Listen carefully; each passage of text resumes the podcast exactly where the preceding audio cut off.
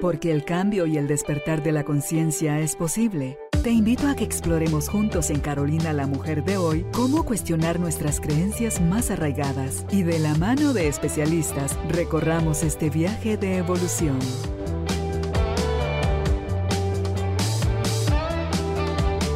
Este episodio llega a ti gracias al apoyo de Cemento Stark. Transforma tu vida, transforma tu casa con Cemento Stark. Bienvenidos. Tribu de Almas Conscientes, me da muchísimo gusto nuevamente estar acá compartiendo con ustedes desde el estudio Carolina la Mujer de hoy otro episodio donde podemos seguir aprendiendo qué es eso dentro de nosotros que a lo mejor se lo estamos atribuyendo a otros que nos da esa sensación de yo sin ti no vivo, no me dejes, eres la luz de mi vida, eres mi todo y todas las cosas que a las que le hemos dado el título de amor cuando no lo es, es más la codependencia. Y estoy feliz porque hoy está con nosotros Ana Yancy Serra para hablar sobre el tema eh, las muchas caras de la codependencia. No es una, no es dos, son nueve facetas de las que vamos a conversar con Ana Yancy. Y si este tema da para mucho, les cuento, pero eso lo sabremos al final del episodio, si logramos sacarlo en una parte o si tendremos dos. Así que bienvenidos, bienvenidas. Si ustedes están listos, nosotros también. Empezamos. Ana Yancy, bienvenida a esta tu casa nuevamente. Qué alegre Gracias. que con nosotros. Ay, sí, siempre es un placer estar acá y platicar contigo. Y esta cajita que ¡Ay, la cajita de los misterios! Ella dejó ya su pregunta, no está metida aquí, la vamos a meter eh, cuando terminemos de grabar con Ana Yancy. Otros especialistas como tú dejaron alguna pregunta eh, que tú la vas a, ya la tomaste, la abres, la lees y nos das la respuesta. Ok. Por favor. Para ti, ¿cuál es el origen de las enfermedades? ¡Chananán! Chanananan. Qué buena pregunta.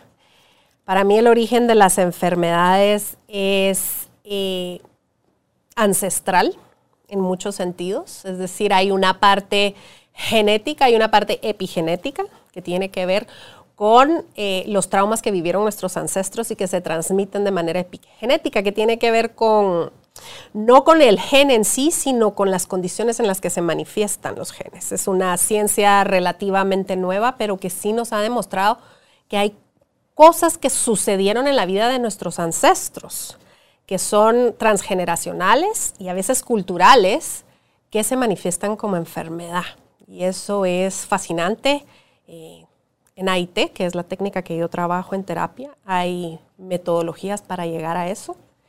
Eh, eso en un sentido. Y en el otro, pues también las emociones, ¿verdad? Em, yo creo que muchas veces somatizamos de manera sistemática lo que no queremos sentir y se alberga en el cuerpo, ¿verdad? Definitivamente, que, que, como te digo, también con AIT eso, eso trabajamos, la parte somática y del sistema nervioso, de todo lo que vivimos y que se va eh, albergando y encapsulando en diferentes lugares de nuestro cuerpo para generar enfermedad. Ok. Así que Gracias, eso es lo que yo veo. ¿Cómo lo ves tú, Carolina? en el caso de la enfermedad, creo más, con todo esto a lo que he tenido acceso en Yancy, es cierto que viene de nuestros ancestros, puede venir un gen, pero la epigenética te muestra cómo con tu optimismo y tu forma de vivir lo que sea que te esté pasando, vas a transformar tu ADN. Entonces, perdón, yo puedo tener, mi madre padeció de cáncer de, de seno. Yo puedo haber heredado el gen, pero puedo nunca desarrollar la enfermedad. ¿Por qué? Porque la epigenética, o sea, el ambiente en el que me estoy desarrollando, el buscar hacerme responsable de todas las emociones que pueden ser bloqueadoras, son como tapones que vamos pegando en Claro. el cuerpo y que él va a gritar cuando tú el colmo lo llevaste al colmo de no saberte hacer cargo de tu vida, de tus emociones, de tu sentir, de tu pensar, entonces el cuerpo va a gritar y grita a través de las enfermedades. Entonces, yo creo que mientras más nos conozcamos, quiénes somos, cómo reaccionamos, cómo nos afecta qué, quién nos parece tóxico, quién nos parece, como dice Marian Rojas, una persona vitamina. Y entonces, Y poner límites. claro, vamos nosotros mismos generando esa área donde lo que sea que vivamos lo vamos a vivir desde otro espacio. Porque desde la inconsciencia somos leales. Ay, en mi familia todas las primogénitas son, ¿cómo se llama? No pueden fecundar. No, no pueden tener bebés. O las pequeñas se quedan para eh, vestir santos, como decimos en Guatemala. O la artritis es otra muy común que hay. hay o hay tienen como- diabetes, o empezaron a usar lentes a tal edad, o tuvieron un aborto, o sea, todo eso son lealtades inconscientes que es por amor. Yo igual que tú, o yo como tú. y pertenencia.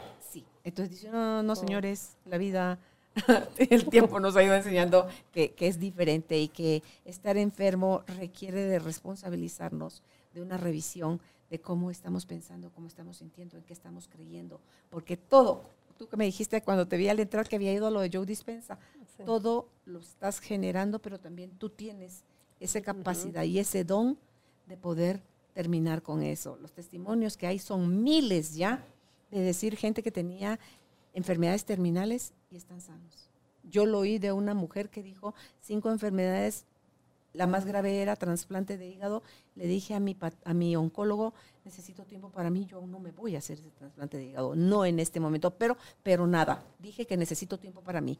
En 12 semanas la mujer estaba curada totalmente de las cinco enfermedades, incluyendo la necesidad y urgencia de un trasplante de hígado. Wow. Entonces dime tú, ¿qué es una enfermedad? Ahí está. Entonces, pero hay que abrirnos, Ana Yancy. Hay que abrirnos a, a todo esto. Y yo sí prefiero ahora explorar el mundo de, de las infinitas posibilidades y saber que si yo fui parte de llevarme a una enfermedad, también puedo hacerme Sí. responsable. No sentir culpa, hacerme responsable de, de yo también ser partícipe de mi sanación. Entonces creo yo que eso es lo hermoso. Sí. Pues, y tiene todo que ver también con lo que vamos a platicar hoy, ¿verdad? Claro, claro, en, en- en la codependencia. Y si empezáramos por ahí, antes de que empieces a hablar de las nueve caras de la misma, ¿qué concepto vas a compartirnos hoy sobre la codependencia? Eh, una manera muy eh, simple y un tanto fuerte de explicar la codependencia es buscar funcionar dentro de la disfuncionalidad. ¿sí? Es cuando estamos eh, vinculándonos con otros, tratando de eh, obtener eso que todos buscamos en una relación íntima, que es la aceptación, el acogimiento, es decir, ser recibido completamente y ser cuidado. Pero lo hacemos desde el miedo, desde la carencia, y empezamos a generar una relación donde lejos de lograr esas tres cosas tan valiosas, empezamos a proyectar en los demás situaciones que no tienen que ver realmente con la relación. Entonces la codependencia es como una danza entre dos personas que buscan esto, pero que lo que hacen es proyectar sus miedos y en, ese, y en esa proyección generar una desconexión muy fuerte. Claro, esa que viene de la inseguridad que tenemos de nosotros mismos, de saber, cuando no sabes quién eres, necesitas que otros te digan qué eres y qué necesitas hacer para que entonces te aprueben. Así es. Entonces, eh, entiendo, este, Ana Yancy, que la dependencia, por ejemplo, en el caso del alcoholismo, la drogadicción, eh, la comida y otras cosas sobre las que tenemos descontrol, puede ser la persona que lo consume o lo hace o lo vive es el dependiente de la sustancia. Puede ser del juego, puede ser de, de lo que sea, que a lo que piense que sin eso no vive, esa es dependencia. Y la persona que convive con el dependiente es el codependiente, que es el que necesita a esta persona. O sea, es un círculo vicioso Sí. en realidad. Porque si somos codependientes es porque crecimos en un hogar de personas dependientes a algo. Sí. En realidad todos tenemos cierto nivel de dependencia emocional, ¿sí? que está basado en, en alguna lesión, digámosle así, que recibimos en nuestro estilo de apego. Del apego. Es una lesión, en algunas personas es un trauma muy severo, en otras es una lesión, pero es la manera en la que nosotros aprendimos a obtener esa aceptación, acogimiento y cuidado de nuestros cuidadores primarios, sean nuestros padres, nuestros abuelos o la persona que estaba a cargo nuestro. Y en esa relación hubo lesiones, ¿sí? Nos golpearon. Y por esos golpes aprendimos a desarrollar ciertas herramientas que nos permitieron evitar el dolor, es decir, protegernos, o buscar esa, esa aprobación, ese amor, ese, ese cuidado, ¿verdad? ¿Qué es lo que pasa en, el tema de, las adicciones? Ahí es mucho más complejo, pero, pero qué bueno que lo sacaste a colación porque es de ahí que sale el término dependencia o codependencia. De hecho, eh, se usaba, digamos, a nivel de psicología, pero no de la manera en la que la usamos ahorita en las relaciones, eh, previo a la creación de la Asociación Alcohólicos Anónimos. Fueron ellos, en la creación de su programa, que empezaron a hablar de la dependencia y la codependencia. Y a partir de ese momento pues empezó a asociar a ese problema, ¿verdad? Del que consume alcohol y su pareja, que a la vez es un alcohólico seco, con mucha frecuencia. ¿sí? Tiene los mismos temas emocionales, solo que no consume. Y entonces ahí es donde se crea la mancuerna de la que no pueden salir. Los hijos entran en esta misma dinámica, ¿verdad? Pero es de ahí que viene el término dependencia y codependencia. Y luego Melody Beatty que es la, tal vez la autora más prolífica en, libros de codependencia en los años 80, 90 y todavía este año, eh, este siglo. Ella ya lo empezó a utilizar como más amplio. Y lo que, lo que se ha descubierto es que esos mismos patrones funcionan en casi todas las relaciones, porque todos, de alguna manera, experimentamos alguna lesión que nos hizo desarrollar estos mecanismos estos patrones de comportamiento. muy poca la gente en el mundo que tiene la bendición de haber crecido con apego seguro. Sí. Bueno, es el 50% de la población, pero aún con apego seguro hay lesiones que te hacen, dependiendo del ambiente en el que creciste. mientras tengas mente, va a haber interpretación. Exacto. Y mientras tengas interpretación, va a haber lesión. Y no es que, ¿cuánta gente te dice, te juro que yo no te lo dije con esa intención? O no era mi intención lastimarte. O ofenderte o que te sintieras abandonada o que... Pero una cosa es como la gente lo hace y otra cosa es como la persona lo interpreta. Ahí surge la lesión. Y mientras todos interpretemos, vamos a salir lesionados. Y viene también el tema de los temperamentos, ¿verdad? Entonces, eh, eh, el temperamento más el ambiente genera una personalidad y las personalidades desarrollamos patrones de conducta, ¿sí? Y entonces, ¿cómo no nos va a afectar, aunque estemos en un ambiente bastante funcional? Eh, en, todos los, en todos los ambientes familiares hay algún tipo de disfunción. Es decir, no existe una familia que sea completamente funcional. Entonces, en ese, en ese sentido hay eh, influencia. Es decir, si mi mamá tenía un temperamento eh, controlador, tenía un temperamento y una personalidad eh, exigente, eso va a tener un impacto en cómo yo aprendo que el amor se da, se recibe. ¿sí? Es decir, no, no podemos librarnos de la influencia de, nuestros padres y nuestros cuidadores. Y entonces en base a eso desarrollamos algún, esos patrones que nos hacen navegar el mapa eh, emocional, el mapa del amor con amigos, con pareja. Em, y, son como mañas, ¿verdad, Carolina? Son nuestras mañas que hemos desarrollado para encontrar ese bienestar y sentirnos seguros. Y en ese sentido, por eso es que yo hablo de patrones y me gusta hablar de patrones y quiero hacer la salvedad porque no estoy entrando a patología. ¿Sí? Lo que yo voy a hablar son patrones que entran en el espectro de la normalidad. Es decir, ahí no hay desórdenes de personalidad, Muchos de ellos son una versión light de lo que se puede volver un desorden de personalidad, pero no vamos a entrar ahí. Porque ya cuando trabajas con patologías intervienen otras, otros factores, ¿verdad? Sino que vamos a hablar de patrones de personalidad dentro del rango de lo funcional y que nos permiten entender sobre todo por qué nosotros nos comportamos como lo hacemos, por qué nuestra pareja se comporta y por qué a veces nos enganchamos en unas dinámicas súper complicadas dice Joe Dispensa, creas tu realidad desde la personalidad que tienes, o sea, estás bien atorado en tu personalidad, la realidad que vas a vivir es caótica, penosa, dramática y molesta, de verdad que sí. O estás bien desde la realidad que quieres crear, desde ahí puedes desarrollar tú tu personalidad. O sea, hay que salirse de los patrones, de los estándares, de lo así se dice y dice la ciencia, porque al respecto también dice él, si tú le sigues dando toda la autoridad a la ciencia y no te das permiso como que a irrumpirla, a ser disruptivo con la ciencia, convertiste ya a la ciencia en otra religión. yo, wow.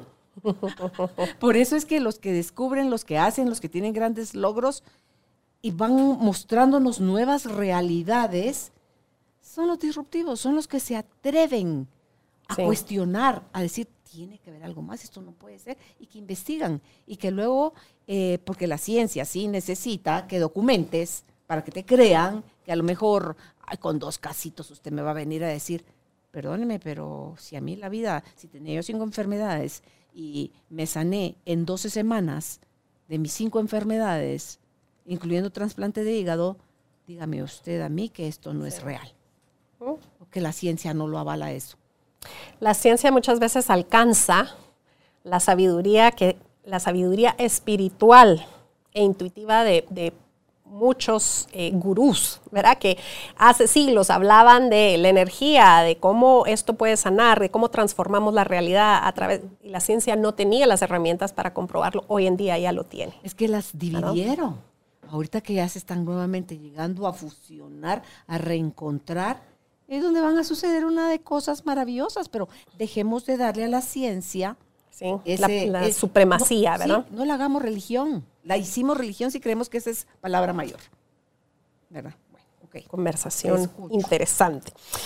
Bueno, fíjate que en, cuanto a los patrones eh, de dependencia, que se vuelven codependientes cuando encuentran a su par, ¿sí? Es importante que sepamos eso.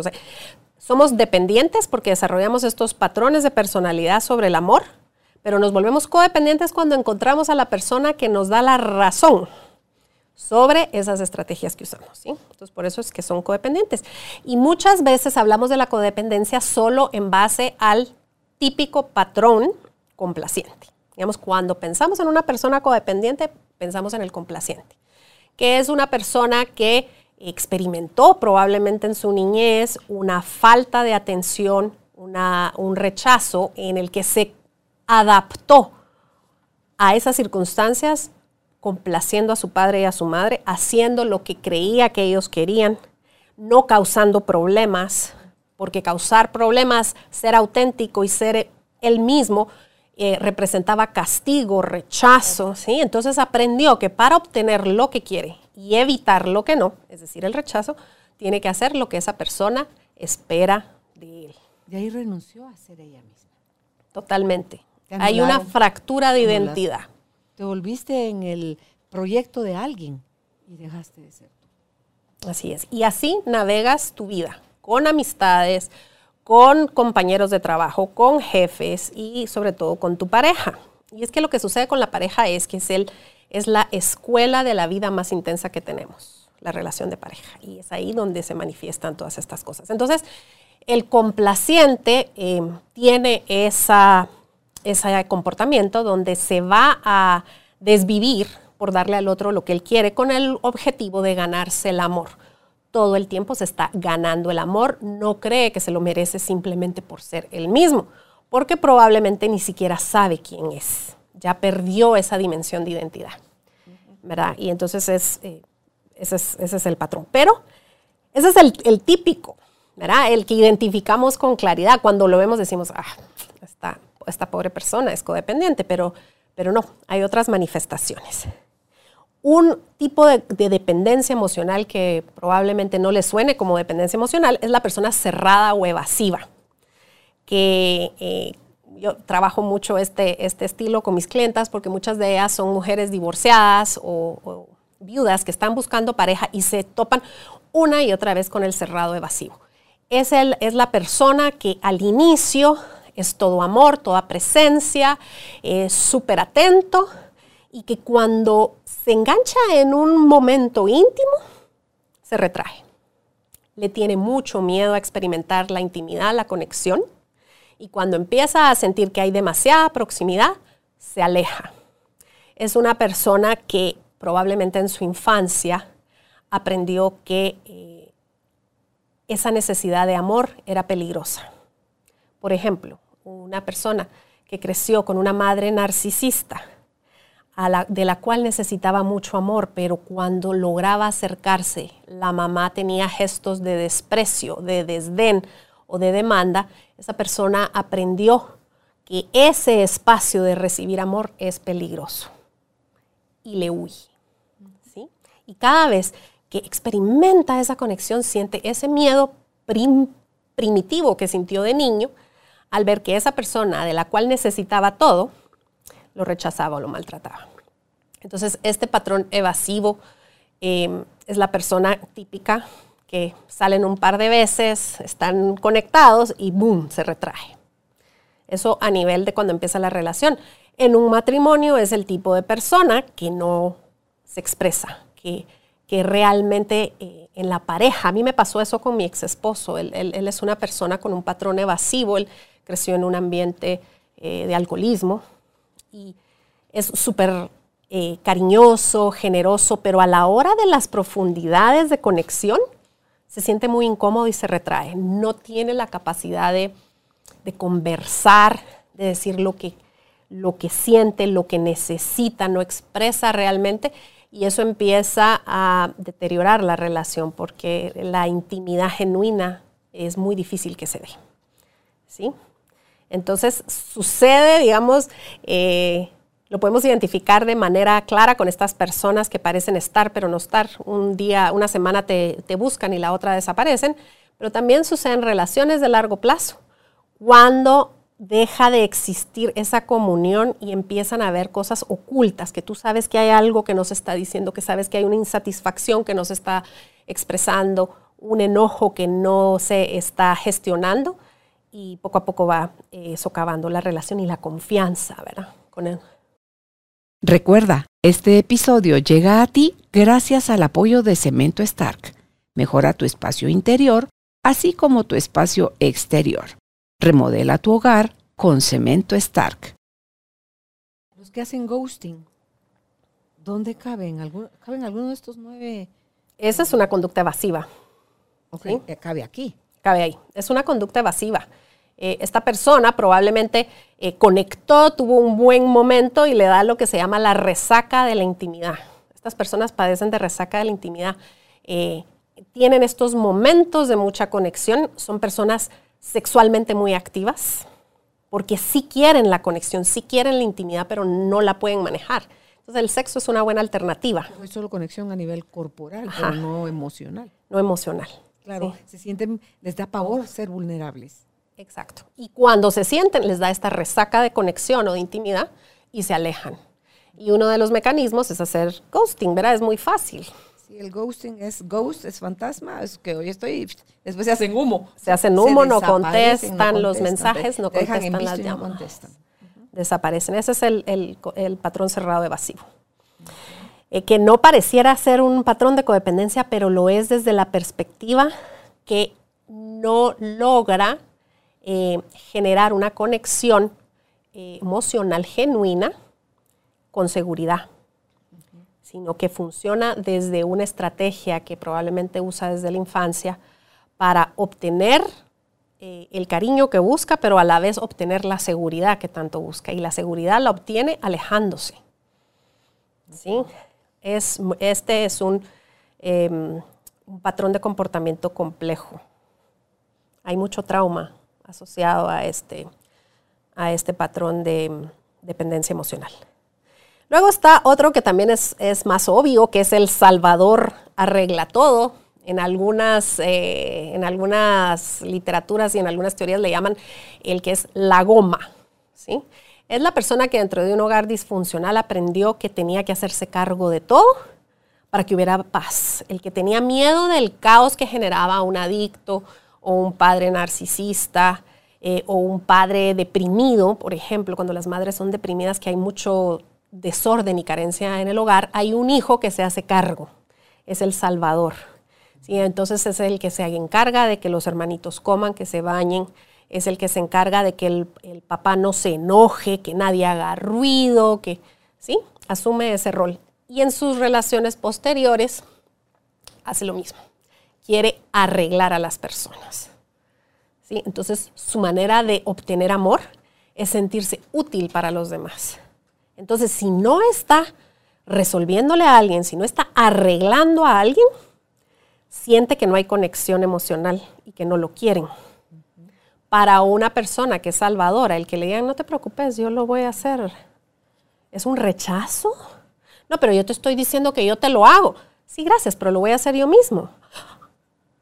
Es así como, es el rechazo más fuerte, sienten, lo sienten muy, muy desagradable eh, y sienten que no valen. Su valor como persona está asociada a lo que pueden hacer por los demás. ¿Sí? Este, como te digo, pues es un poco más conocido. El sí. Está mejor visto socialmente. Ay, tan bueno que. No, y para las mujeres, Carolina. A las mujeres nos enseñan que esta es la manera de amar. Imagínate. Ser serviles es la manera de amar, ¿verdad? Entonces también hay un montón de eh, aspectos em, eh, de educación y sociales que vienen en esos, en esos patrones. Eh, un hombre también puede ser salvador, arregla todo en, una dimensión dependiendo también de dónde creció, ¿verdad? Pero suelen haber más mujeres salvadoras que hombres. Y mira que en las casas de los alcohólicos o los adictos a, sustancias, nadie dice, a ver, mijito, tú te vas a encargar.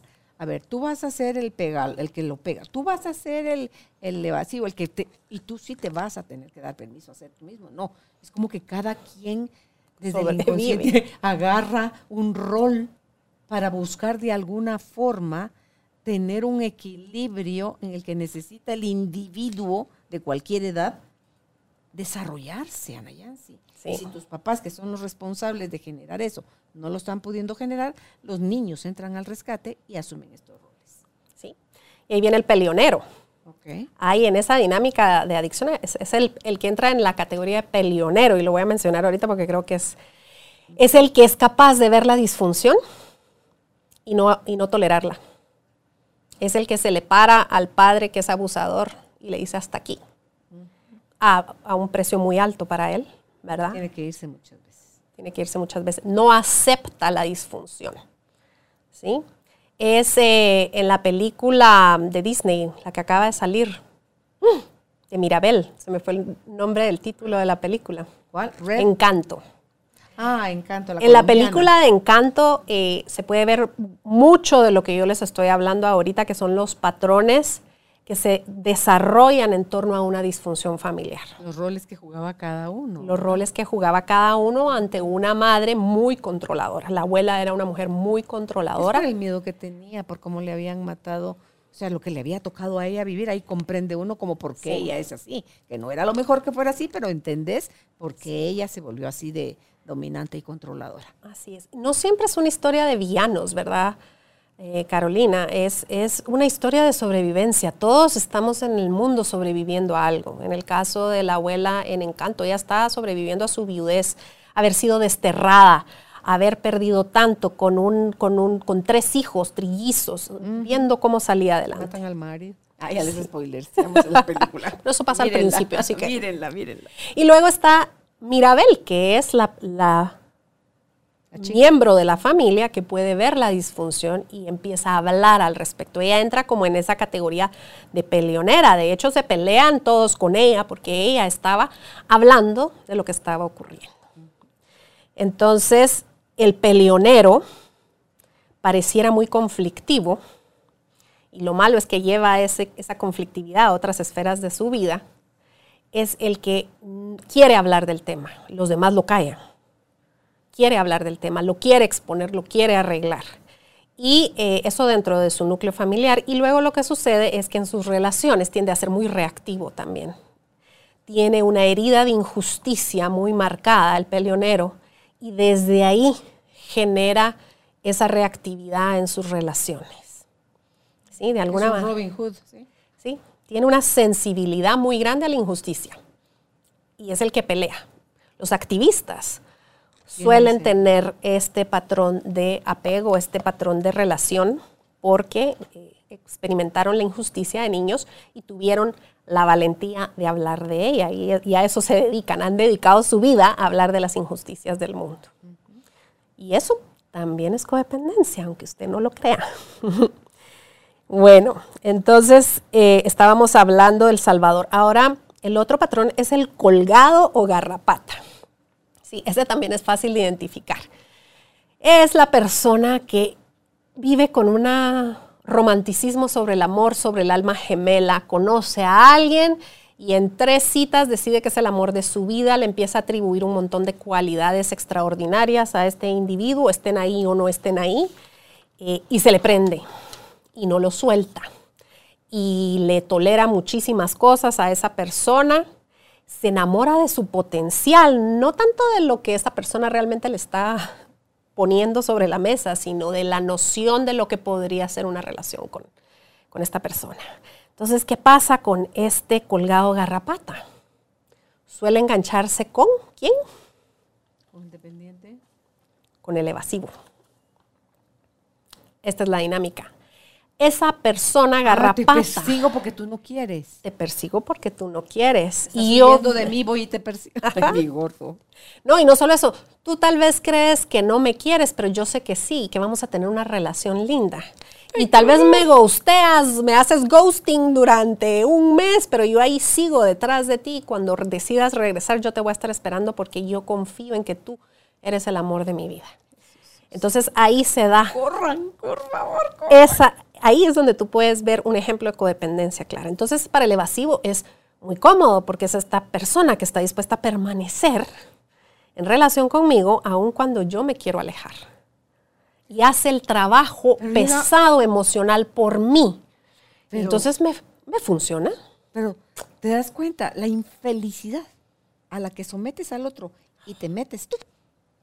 Jesús, José María, ¿cuál amor, cuál plenitud, cuál aprendizaje, cuál nada? Es como abrir la puerta del infierno, meterte y cerrar con llave y candado. Así es. Y decir tú, pero qué calor hace aquí, y no paras de quejarte. Pero por Dios, quite el candado, quite la cadena, abra la puerta, salga, salga corriendo. cargo. Sí. Porque usted es el, el carcelero y usted es el que se metió ahí adentro. Y sí hay salida de esa cárcel, Carolina, y de eso vamos a platicar. Hay salida, hay mucho que se puede hacer, se puede sanar, se puede romper esa, ese magnetismo tóxico, porque es un magnetismo tóxico entre estas dos, estas dos eh, tipos de codependencia. Y sí se puede, vamos a platicar de eso, pero me gusta hablar de esto porque muchas veces la gente no se identifica y mientras tú no te hagas consciente de qué pueda estar ocurriendo, no, no hay posibilidad de sanar. No, va a sanar, yo, yo tengo problemas. Sí. Mm, licenciada, es que usted no me entendió. ok, Sí, y entonces pueden sonar como muy extremos estos patrones de comportamiento, porque lo son, es decir, yo sí los estoy eh, eh, explicando de una manera muy absoluta, como que se dieran solos, pero no. Todos tenemos como, tendemos a cierto patrón, no encarnamos todas las cualidades o características, no, pero sí algunas. Y entonces yo lo que quiero invitar a, las personas que están viendo esto es, abran sus oídos y sobre todo su corazón para ser autorreflexivos y ver cuál de estos puede estar operando en mi relación operando en, cómo yo me eh, relaciono con el amor, con el amor a esa persona y con el amor a mí misma. ¿Sí? Entonces hay que, hay que escuchar y ver, ah, esto me suena a tu pareja, cómo se comporta tu pareja e ir viendo qué puede estar sucediendo ahí. Y bueno, luego está el farsante, que es un, es, es, un patrón complicado. Aquí es, estamos con todos los embaucadores, ¿verdad, Carolina? el, de Tinder, ¿cómo es que se llama? El estafador de Tinder, esa documental que ha estado muy famoso en, Netflix, que son estas personas que crean un pseudo personaje de sí mismos de acuerdo a sus intereses. ¿sí? Em, son personas muy manipuladoras que aprendieron eso para sobrevivir. Se volvieron camaleones para las dos cosas que les decía, obtener amor o evitar el maltrato dentro de su núcleo familiar. Yo cambio mi manera de ser para sobrevivir. Y ese es el mecanismo que usan en toda su vida. Entonces, en un nivel extremo están, como les digo, los estafadores que embaucan a mujeres, que les hacen pensar que son una cosa cuando son otra, con el propósito de obtener alguna, algún beneficio.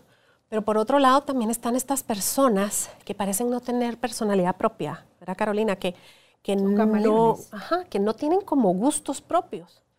Eh, hay una película. Y todo. mimetizan todo. Entonces, eh, si estoy con un atleta, entonces yo me vuelvo corredora, voy al gimnasio, ¿sí? Si estoy con, un con una intelectual, entonces voy a recitales de poesía y a... ¿sí? Y entonces adapto mis preferencias, mis necesidades de acuerdo a la persona con la que yo estoy. Hay una película de Julia Roberts, la de La novia en fuga, Donde ella, bueno, varias veces está por casarse y huye, ¿verdad?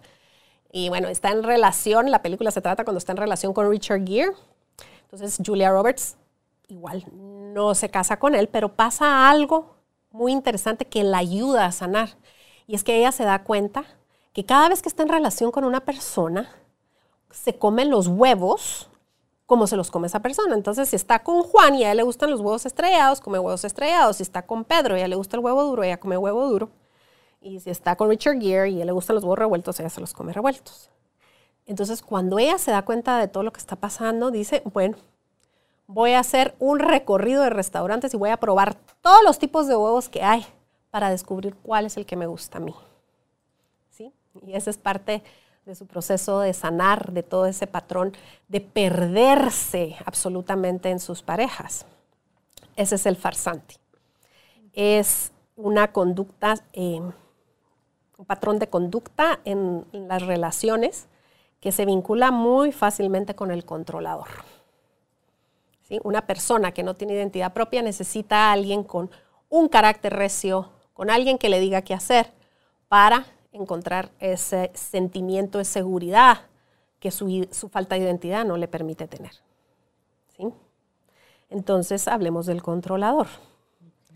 El controlador es una persona que también ha sido, eh, vivió alguna situación muy traumática en su vida, que lo que aprendió de esa situación es que el tener bajo control ciertas cosas le da la seguridad que no obtiene en su entorno un controlador también puede volverse controlador cuando se da cuenta en un hogar donde hay abuso, por, ejemplo, físico, que si se comporta y se controla de tal manera, no va a ser víctima del abuso. ¿Sí? Entonces empieza a controlar su comportamiento, se vuelve la estrellita de su casa, porque sabe que si cumple con ciertas cosas, no va a ser sujeto de abuso. Esto sucede mucho con padres narcisistas. Pero si te das cuenta, Nayansi, se abusa a sí mismo. Claro. O sea, no es víctima de nadie más porque según él todo lo tiene bajo control, pero se abusa a sí mismo de maneras, pero de verdad que te pagan el pelo. Sí. En, en, un patrón normal de control, pues es el, es el controlador, el que le gusta dirigir la orquesta, el que le gusta dirigir a su pareja, que se hace como se hace, a dónde vamos, a dónde vamos de vacaciones, ¿sí? Eh, puede ser en un espectro normal, puede ser un poco castrante con su pareja, un poco aplastante porque no deja que el otro exprese sus preferencias y sus necesidades o si las expresa no se las satisface. Entonces es un, este es un patrón codependiente que puede generar mucha em, insatisfacción en la pareja porque e, es como que todo se trata del controlador, ¿verdad? Es que si te das cuenta ahí también, el controlador tiene otro aditivo ahí que es tener la razón. Ah, sí. ¿Tiene la razón? Sí o, sí. ¿Es dueño de la verdad? Sí o sí. Y usa diferentes estrategias. Puede ser encantador, seductor para lograr lo que quiere.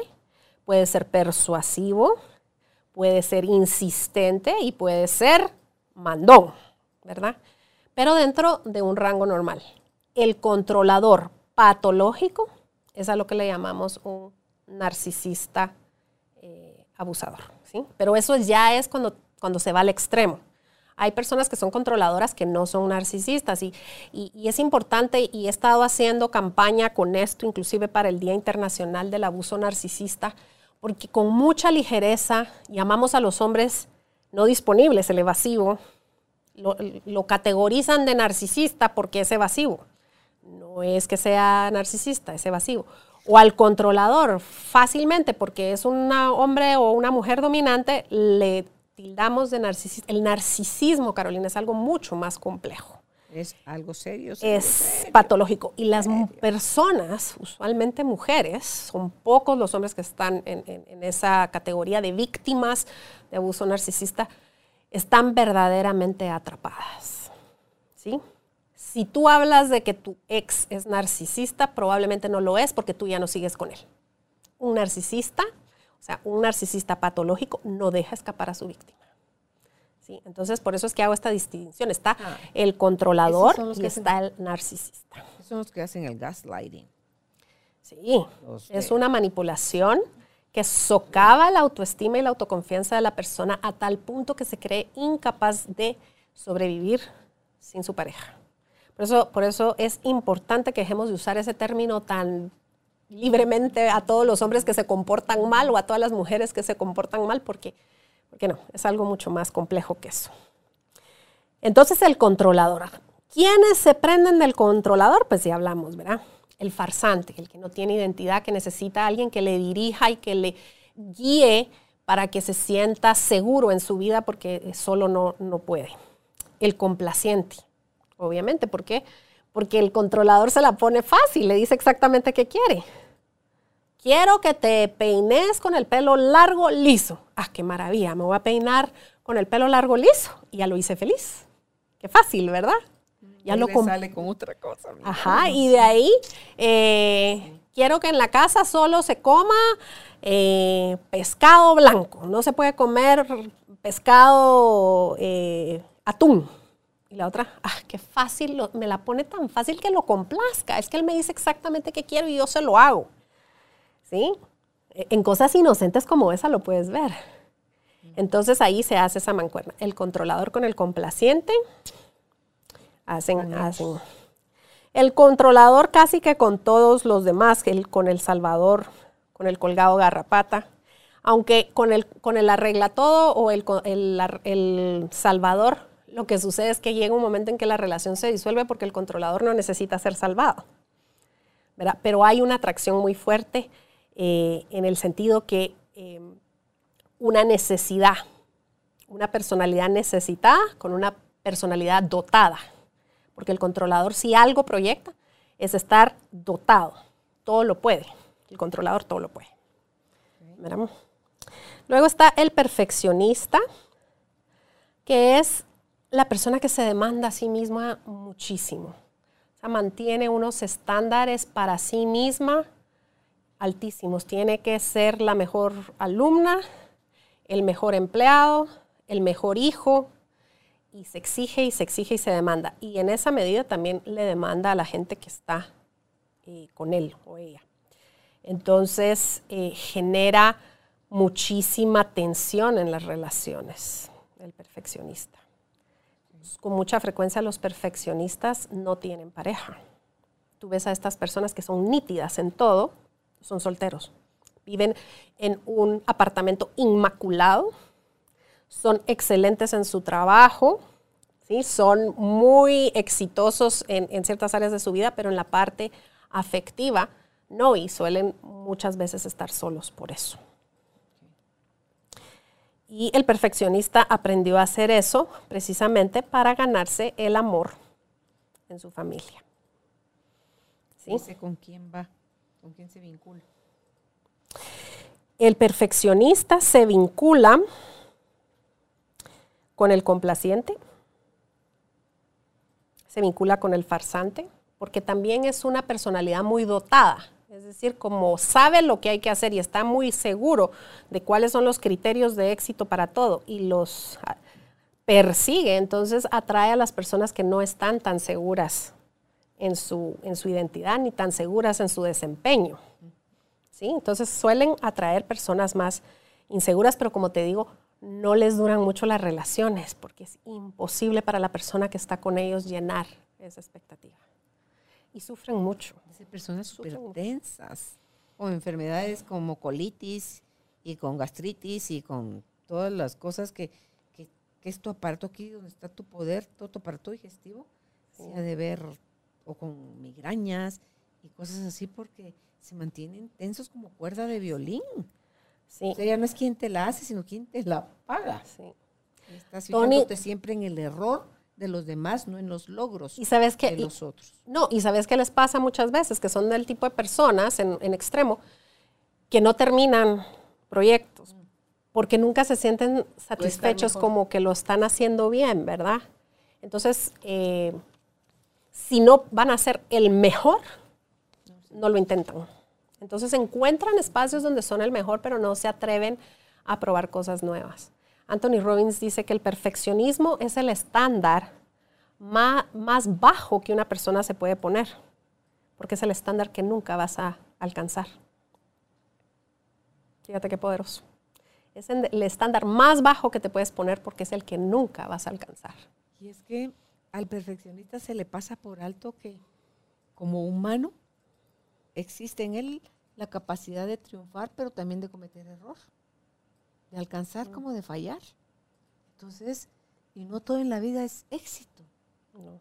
Eso que llamamos, la gente que más ha triunfado es porque lo ha intentado y ha fallado cualquier cantidad de veces. Cuando uno oye la vida de Jordan, de Michael Jordan, o sea, la cantidad de tiros que él falló, la cantidad de partidos, lo que le dijeron que él no era bueno, que si era esto, que si era aquello, pero es gente que no compra los conceptos de otros que tienen sobre uno mismo. Entonces, ok, gracias, pero no me compro tu concepto de mí. Entonces, y siguen y creen, son personas que sobresalen porque van más allá de las expectativas de los demás, porque se, se tienen compiten a con sí ellos, mismos. compiten Sí. con ellos mismos, no compiten con un estándar eh, eh, foráneo o fuera de ellos, sino que compiten con ellos mismos. Total. Entonces, digamos que el espíritu de la ellos no son excelencia. perfeccionistas, ellos son No, excelentes. Ellos son excelentes, que es diferente, ¿verdad? Por eso es que la excelencia sí es algo que perseguimos, que es mejorarnos a nosotros mismos. Y entre más pequeños sean las mejoras, más sostenibles son, ¿verdad? Esa gente siempre va a dar la mía extra, siempre, Sí. pero no a pesar de ellos o en contra de ellos mismos. La dan porque saben y saben que la, la voluntad, ellos tienen esa capacidad de postergar el placer por el logro que quieren alcanzar. Entonces, Sí, el perfeccionista no puede hacer eso. no, ¿a qué- Necesita a qué hora? resultado Claro, inmediato. Todo es para ayer y rapidito y de buen modo. Sí, sí, sí. sí. Hay mucha impaciencia, por eso con el complaciente se, se enganchan bien, porque el complaciente también quiere resolverle al otro, ¿verdad? Y encuentra mucha satisfacción en, en hacer feliz al, al perfeccionista. ¿Verdad? Y esos son los nueve. Ah, no, me falta No, uno. El controlador no lo has dicho ni el víctima. El No, perdón, controlador. El controlador ya lo dijiste, creo yo. El víctima es el que me que falta. Fíjate, el controlador no lo has dicho. Ya. Sí, sí, sí. Está el cerrado y el evasivo. El salvador que arregla todo, dos. El peleonero, tres. El colgado garrapata, cuatro. El farsante, cinco. Aquí está. El controlador, seis. El perfeccionista, siete. Entonces, ahí hablaste del complaciente. El complaciente fue el primero, sí. Y ahora el víctima. ¿Qué es lo que pasa con el patrón víctima? El complaciente ya lo habló, Judith. Ese no lo ha hablado. Sí, fue el, el primero, que es que el, el el que... cerrado, el evasivo. Ese fue el primero que hablaste. eh, hablé del el complaciente, que era el más obvio. Cuando vemos a una persona que es súper Ah, complaciente, uno y otro, sí. era, era el patrón eh, codependiente más obvio. Sí. Sí, es que como ese asado, ese ha sido jalado para, para todos lados, o sea, Es si que es el, es el más obvio. mi gordo, es un comodín. Es un comodín. Con tal de no estar solo y sentirse amado, visto y pertenecer, Sí. hace cualquier cosa, incluso ir en contra de sí mismo. ir en contra de sí mismo, sí, pueden ser Ok. muy destructivos. Y, y por último está la víctima. Y, y con la víctima no estoy hablando de las víctimas reales, ¿verdad? Carolina, o sea, eh, como les digo, en, un, en una dinámica con un narcisista patológico hay víctimas genuinas, que están totalmente desempoderadas y atrapadas en una situación donde les han socavado todos sus recursos de manera que no pueden Pero no Eh, por, hacer- ay, pobrecito o pobrecita. Es porque están tan desconectados de ellos Sí. mismos que están a merced de cualquier depredador. Así es. Hay víctimas de narcisismo, hay víctimas de adictos, hay, o sea, hay víctimas reales en el sentido que están en una situación de abuso de la cual no han logrado salir. No quiere decir que no puedan, pero no han logrado salir. Y algo muy importante cuando yo hablo del patrón eh, afectivo de la víctima es que las víctimas reales no se ven a sí mismas como lo que yo voy a describir ahorita, porque la víctima en este patrón afectivo lo que es es una persona que eh, es muy manipuladora porque maneja la culpa todo el tiempo para obtener lo que cree que ella misma no puede conseguir. Entonces una persona que está en ese patrón eh, se pobretea constantemente, ¿sí?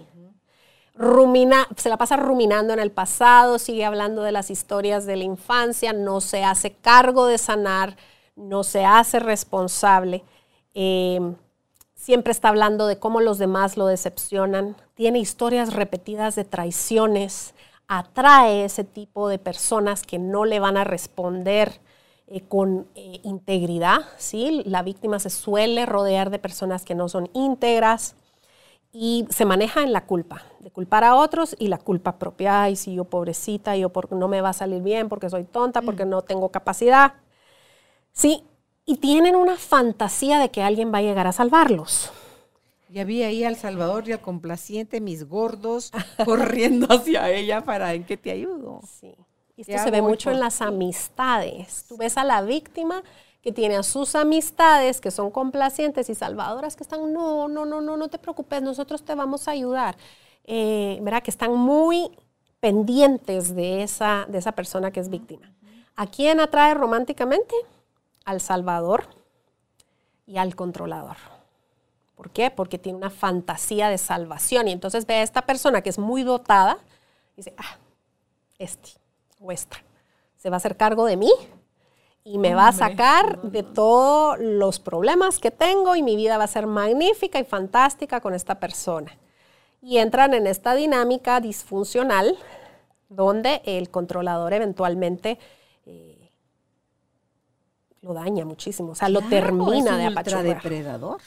Lo va a hacer tiritas. El perfeccionista ni digamos. Y sabes que, el controlador en ese escenario es potenciado de manera inconsciente y hasta actúa de manera abusadora por entrar en esa dinámica, no porque esa sea realmente su naturaleza, porque cuando tú estás con una víctima que todo el tiempo te hace sentir que tú la estás abusando, entras en, una, en una eh, dinámica donde sacas también lo peor de ti. Claro, toda esa toda esa energía que drena un víctima, es como un vampiro energético, siento yo, porque quiere que lo pobreten todo el tiempo, o sea, busca amor, mirada, pertenecer a través de la lástima, no de la compasión, que las personas confunden mucho la compasión con la lástima. Entonces, cuando veo, yo escucho a alguien que lo están pobreteando, digo, porfa, no lo pobretes porque le estás diciendo desde tu esencia le estás diciendo, te considero incapaz. Y todos somos capaces, en mayor o menor grado, eh, Anayansi, de, de, salir adelante, claro. de, velar por nosotros. Pero cuando verdaderamente eso es lo que, lo que buscas. Yo te digo, Carolina, este, este patrón de comportamiento, hay muchísimas personas en tu audiencia que entran en este patrón muchísimas personas que van a talleres de crecimiento personal incesantemente que están en este patrón o que van a terapia, pero realmente no usan las herramientas para salir adelante porque tienen una creencia subyacente, inconsciente, de que nada los va a sacar adelante, que están tan mal que no existe herramienta para salir adelante. Pero mira cómo es eso, porque una parte de ellos los lleva a querer buscar algo que los saque de ahí, pero no han desarrollado la fuerza para poder empezar a creer en sí mismos, no tienen el coraje de hacerse responsables de su vida y quieren que alguien más siga salvándolos. Ay, Dios mío, a mí me da algo, solo te oigo la narrativa y te juro que me da algo. Es, y en terapia es, es, es fuerte, te estás condenando al infierno, pero tú eres el infierno desde esa postura tan lastimera. No, por Dios, no venimos a eso. No es eso lo que merecemos, pero no esperes a que alguien más te diga que te mereces. Porque lo que sea que te merezca lo tienes que construir tú. Así es. No te lo vas a poner en bandeja y en plato a ver ¿Qué va a querer la princesa hoy? No. Si la vida tú has visto que te ha llevado a pasar por situaciones fuertes, ¿ok? a mí, por ejemplo, en sí estaba esa voz que me decía, yo, yo me cuestionaba y decía, Ay, esto no puede ser la vida. O sea, de verdad, esto no puede ser la vida, tiene que haber algo, más. ¿Y cómo se hace? O sea, mi curiosidad al día de hoy, yo mientras más conozco, sé, aprendo, más curiosidad me da. Pero lo aplicas. Ah, por supuesto. Porque crees que es posible. Claro, ahí es donde mm. voy viendo la, integración porque tengo la valentía de atreverme a salirme de lo ordinario para hacer cosas extraordinarias y rajarme el físico. Y como me funciona, no me funciona. Pero ¿cómo lo sabré si no me atrevo? Me tengo que atrever y entonces ahí es donde los toros se torean, dice, en el ruedo donde los toros se torean, no en mi mente, no en una tele. Entonces cuando yo ya puedo ver eso, esta Anayansi es, e, e, e, es lo que a mí al final me mueve en Carolina, la mujer de hoy, a decirle a la gente, si yo pude, tú puedes. Pues, claro. Todos podemos, pero tenemos que querer. Sí, y es que y es hermoso cuando los que trabajamos en esta en esta industria y en esta en esta creencia de que sanar, crecer, transformar es posible.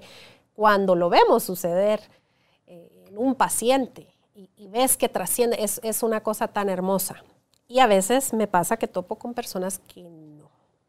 O sea, tienen, me cuentan todas las herramientas y, e intelectualizan muchísimo de los recursos, pero no terminan de Claro. Y por eso es que cuando yo llegué a IT sentí la diferencia terapéutica del cielo a la tierra.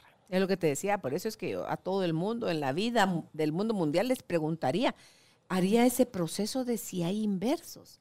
El inverso es aquello que en mí se resiste desde mi inconsciencia, mi subconsciente, a sanar, a y entonces, a pesar de que yo no pueda, a pesar de que yo no sepa, a pesar de que me duela, a pesar de que, o sea, todos los a pesares, o sea, hay que desinstalar eso. Es decir, no importa qué. Ahí sí como quien dice en buen chapín, voy con todo. Y por eso iniciamos el proceso de una terapia IT con la matriz de alianza, que es trabajar precisamente, es, y trabajamos frases como, me es posible sanar, soy capaz de sanar, deseo sanar todo mi sistema está listo y dispuesto a sanar y lo trabajamos de manera muy concienzuda antes de empezar el proceso de ya de entrar a los eventos y circunstancias de la vida.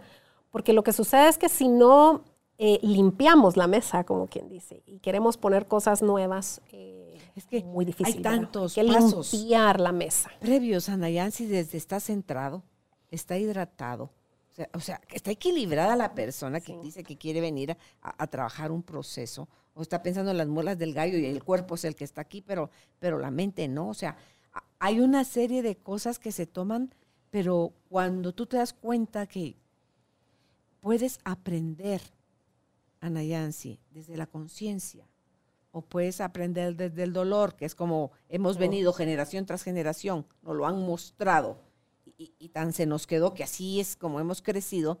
No, no, perdón, hay otras formas. Y, y ahora con todo, como la palabra de moda es cuántica, cuando la persona dice sí, se dispone y le cae el 20, hace ese clic. Como dice Marian Rojas, es conocer. Y mueves todas las fuerzas del universo para que. cuando tú ya te enteras de, ah, como tú decías hace un rato, ya entendí. Licencia, ya entendí. Me hace todo el sentido, como para que no me estuviera llevando la fregada. Si era yo las de que es como que estaba sucio el vidrio y de repente alguien sin que te dieras cuenta lo limpió o tú conscientemente fuiste con el líquido para limpiar y el trapo. Wow, si está de día a noche, yo pensaba que estaba, que ya iba a anochecer. Entonces, dice uno, bueno, ok, quiere seguir de víctima porque ese es el último que estamos viendo, el, último. patrón de la codependencia. ¿Quiere seguir de víctima? Atásquese que ahí lo dice alguien. Sígase lamiendo eh, sus miserias. Y probablemente es parte de su proceso y le va a llegar el momento, ¿verdad? De, tomar la decisión. Y como te llega, no te llega. Pero nada más diría mi mamá, sarna con gusto, no pica. Y si te pica, te rascas calladita la boca.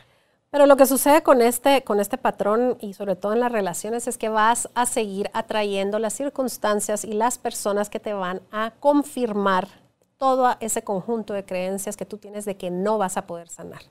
Y tener la fantasía de que va a llegar alguien, algo, el trabajo, la persona eh, que, va a hacer transformar todo y llegar a la misma decepción de que siempre no se puede y auto eh, em, convencerte de que simplemente no se puede. Entonces, hay recursos, ¿verdad, Carolina? Quienes eh, se identifican con lo que acabo de mencionar. Hay recursos y, de verdad AIT es una de las técnicas más poderosas. Sabemos varios eh, facilitadores de AIT en Guatemala y ayuda a, como te digo, a limpiar la mesa para que el trabajo que hagas sobre los eventos, circunstancias y personas en tu vida sean eh, poderosos y se mantenga sea, que se pegue, como dices que no pega, es que la terapia no es que pegue, la terapia transforma, pero para eso necesitamos un lienzo eh, limpio.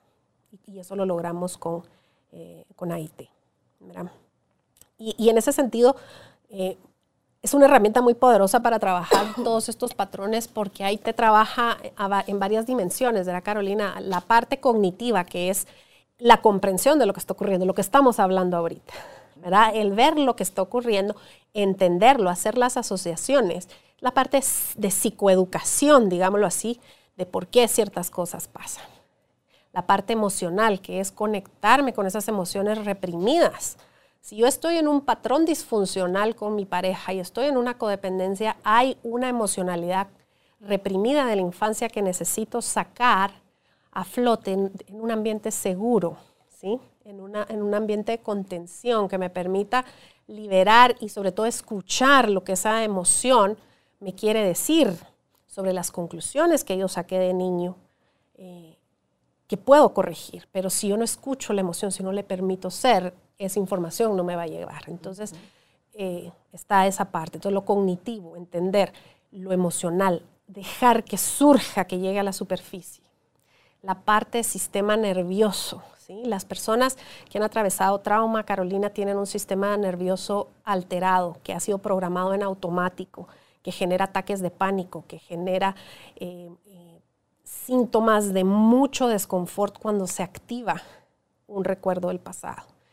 Entonces tenemos que atender esa parte del sistema eh, nervioso, ayudar a que se calme a que el, sistema parasimpático encuentre su equilibrio y en ese espacio equilibrado podemos hacer trabajo. En un sistema nervioso disparado, alterado, no hay trabajo, no se puede. Entonces, parte del proceso es lograr ese, ese equilibrio.